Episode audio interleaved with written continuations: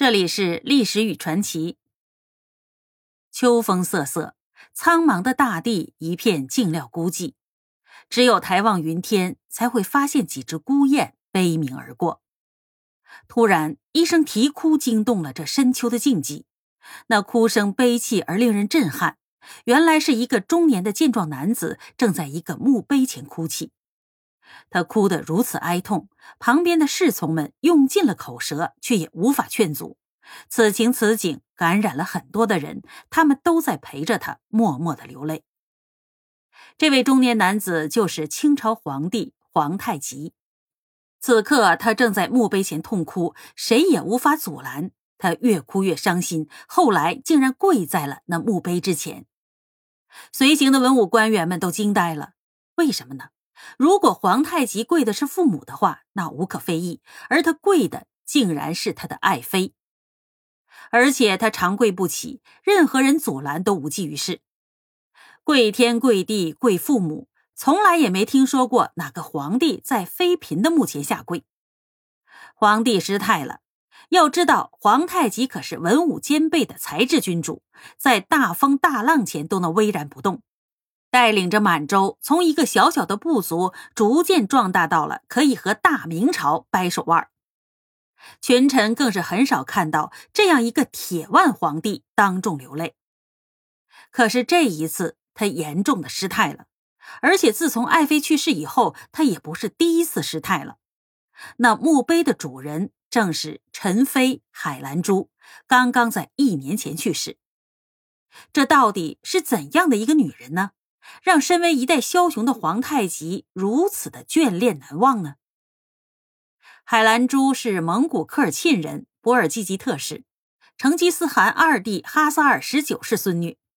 关于她二十六岁之前的历史记录基本是零，这也引发了后世的人们众多的猜测。她二十六岁那年嫁给了皇太极，那个时代的女人十几岁嫁人的比比皆是。别人且不说，就说海兰珠的姑姑和妹妹，她的姑姑哲哲嫁给皇太极的时候是十六岁，妹妹布木布泰，也就是后来的孝庄太后，嫁给皇太极的时候是十三岁，她二十六岁才出嫁，已经是大龄剩女了。至于为何晚婚，也许是她心性高，非旷世英雄不嫁；也许是她曾经有过一段婚恋，秘而不宣。也许他的家族精挑细选他未来的夫婿，为的是找一个依靠，可以让家族的利益得到有力的保障。天命十年，海兰珠年仅十三岁的妹妹布木布泰嫁给了实为贝勒的皇太极。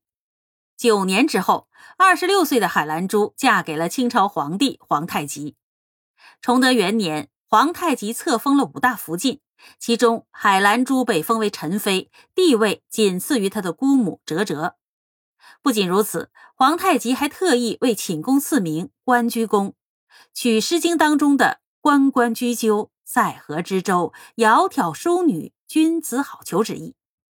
由此可见，陈妃海兰珠在皇太极心目当中的地位。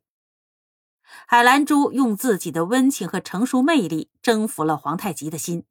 皇太极也把知心爱人比喻为和自己双宿双飞的比翼鸟，须臾也难以离开他。随后，海兰珠为皇太极生下了一个儿子，即皇八子。皇太极狂喜，大赦天下。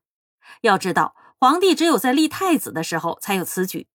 在皇太极的心目当中，早已经把此子视为自己的接班人了。可惜此子无福，还没有取名字。不满周岁就死了。受到沉重打击的海兰珠一病不起，几年之后终于沉疴不治。当时正在松锦前线和明军激战的皇太极得到了爱妃病重的消息，心急如焚。他全然不顾决定清朝命运的这一战，二话没说，当天就快马加鞭赶回了盛京。孰料却晚来了一步，海兰珠早已经香消玉殒。没有来得及跟爱妃见上最后一面，皇太极痛苦万分。他不顾在场的文武官员，放声大哭。此后四五天不思饮食，终日痛哭流涕。他自己也说，连父亲努尔哈赤去世的时候，也没有如此的悲伤。安葬陈妃用的是皇后的规格，陈妃的丧期有两名高级官员因为饮酒作乐，也被皇太极夺官下狱。伊人已去，芳华何在？面对爱妃离世的打击，皇太极身心健康受到了极大的影响。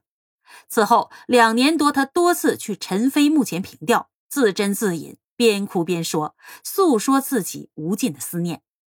直到那一次打猎回来，路过陈妃的墓地，皇太极触景生情，再一次痛哭不止，并且跪在了爱妃的墓前。这也就是这个故事开篇的那一幕。